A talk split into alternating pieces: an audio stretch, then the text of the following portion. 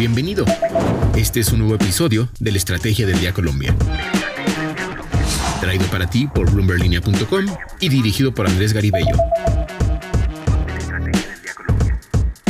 Feliz jueves, soy María C. Suárez y estamos en la Estrategia del Día Colombia. Hoy hablaremos de los pilares que estableció el gobierno nacional frente a la transición energética, de las razones por las que la reforma pensional de Petro sería inequitativa y del dólar, que vuelve a cotizarse al alza y se acerca a los 4.900 pesos. Active la campana para recibir las notificaciones de cada uno de nuestros episodios. Comenzamos. ¿De qué estamos hablando? Colombia continuará con la exploración y la explotación de gas y de combustibles líquidos. Lo anterior lo anunciaron los ministerios de Minas y Energía y de Hacienda, que definieron los parámetros de la transición energética bandera del gobierno de Gustavo Petro. Entre los pilares están el estímulo a la diversificación de la canasta exportadora con énfasis en la agroindustria, en productos manufacturados y en la transformación del modelo de exportación de recursos energéticos primarios a productos intermedios y de uso final. También convertir a Colombia en uno de los principales centros turísticos de la región y continuar con la eliminación gradual de los subsidios al consumo de combustibles líquidos fósiles, así como continuar con la exploración y la explotación de combustibles líquidos y de gas, propiciando la autosuficiencia de la matriz energética. Adicional a eso, favorecer la exploración, producción e industrialización de minerales críticos por ejemplo el cobre, el cobalto y el litio, y seguir avanzando en una producción mineroenergética con neutralidad de carbono. El gobierno también indicó que esta transición energética será gradual y que tendrá cinco ejes fundamentales, entre esos mayores inversiones en energías limpias y descarbonización y la sustitución progresiva de la demanda de combustibles fósiles. En cuanto a los tiempos que tardará y que se usarán para esta transición energética, el gobierno indicó que dependerán de los resultados y de cómo avancen estos ejes y estos pilares. Lo que debes saber. Y ahora tres datos que debes saber este jueves. Primero, el dólar cerró ayer miércoles en 4.890 pesos, muy cerca de la barrera de los 4.900 pesos. Y hoy la tasa representativa del mercado con la que amanece Colombia es de 4.835 pesos. Escuchemos a Andrés Moreno, analista bursátil, hablando sobre el comportamiento de la divisa que obedece a razones de contexto nacional e internacional. Adelante, Andrés. Dólar en Colombia estuvo al alza el miércoles, llegando cerca a niveles de 4.900 pesos por la incertidumbre mundial que hay por los temas bancarios de, varios países, bancos en Europa cayendo, en Colombia también, y pues hay una fuerte aversión al riesgo en estos momentos por lo ocurrido con el banco Silicon Valley en, en Estados Unidos. Adicionalmente también la reforma pensional ha ocasionado algunas molestias en los portafolios de inversión a propósito eh, del manejo que se le va a dar a los recursos de la pensión. Esperemos que el dólar no suba hasta 5 mil pesos, pero dependemos mucho de la volatilidad mundial, que no está fácil y está afrontando todos los riesgos asociados a las altas tasas de interés.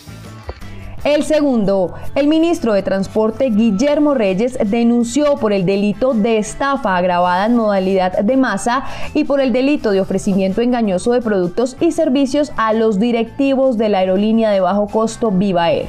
La razón que esta empresa, sabiendo que iba a suspender operaciones de forma inmediata, como efectivamente ocurrió el pasado 27 de febrero, siguió comercializando tiquetes. El ministro de Transporte lo que ha dicho es que el gobierno está poniendo la cara por los pasajeros, por los usuarios y por las agencias de viaje, además de defender el transporte aéreo en Colombia. Y el tercero, en siete meses que lleva la administración del presidente Gustavo Petro, han salido al menos cinco viceministros. El más reciente es el retiro de Hernando Bayona Rodríguez, quien trabajará hasta este mes como viceministro de Educación Preescolar, Básica y Media, y quien se había posesionado en septiembre del año pasado ante el entonces ministro de Educación Alejandro Gaviria. Aunque esta cartera no ha dado las razones de la salida de este licenciado en matemáticas, todo apunta a que tras el retiro del ministro Gaviria, la nueva jefe de esta cartera, Aurora Vergara, pues conformará un nuevo equipo. Y esta semana también se confirmó la salida de Laura Gil Sabastano del Viceministerio de Asuntos Multilaterales, lo anterior en medio de presuntos conflictos con el canciller Álvaro Leiva. Para conocer la lista completa de los viceministros del gobierno Petro que se han retirado en menos de siete meses de administración, visite ahora mismo bloomberlinia.com. El negocio de la semana.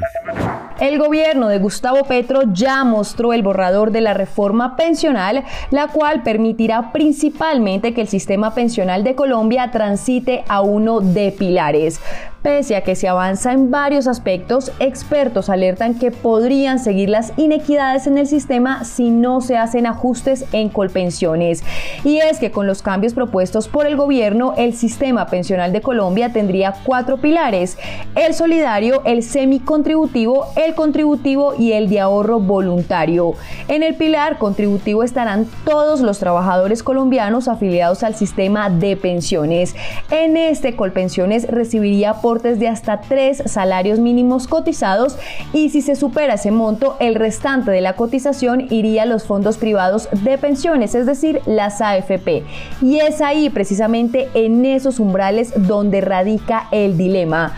Expertos consultados por Valery Fuentes, periodista de Bloomberg Línea en Colombia, indican que las cotizaciones a Colpensiones no deberían ser de hasta tres salarios mínimos, sino de entre uno y dos salarios mínimos.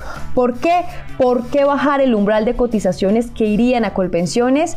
Kevin Harman, experto pensional, considera y le dijo a Bloomberg Línea que el Estado colombiano solo tiene que garantizar un piso mínimo a la pensión contributiva y permitir que existan desigualdades en la vejez, esto en función del ahorro y del esfuerzo que cada persona tenga y haga a través de su desempeño laboral. Abro comillas, es decir, el primer pilar es redistributivo y lo haría con un pilar robusto de 1,5 o 2 salarios, pero más allá de eso puede distorsionar ese objetivo y crear problemas de subsidios a los que mejor les va en su vida laboral. Cierro comillas, esto dijo el experto. Por otro lado, Daniel Mantilla, profesor asociado de finanzas en la Universidad de los Andes, manifestó que si el umbral a colpensiones se mantiene en tres salarios mínimos, el Estado seguiría aumentando el pasivo por cotizante a la misma velocidad que ahora, pues la gran mayoría de la población gana menos de tres salarios mínimos. Para conocer con detalle este informe de Valery Cifuentes, periodista de Bloomberg Línea en Colombia, visite ahora mismo bloomberlinia.com. Recuerden seguir este podcast y activar la campana para recibir las notificaciones de cada episodio y así estar al tanto de lo que pasa con la economía y los negocios. Los invito también a que visiten bloomberlinia.com donde pueden ampliar cada uno de los temas que tratamos hoy. No olviden que acá está la información independiente que une a América Latina. Nos escuchamos mañana. Esta fue la Estrategia del Día Colombia dirigido por Andrés Garibello, producido por Arturo Luna y Daniel Hernández. Que tengas buen día.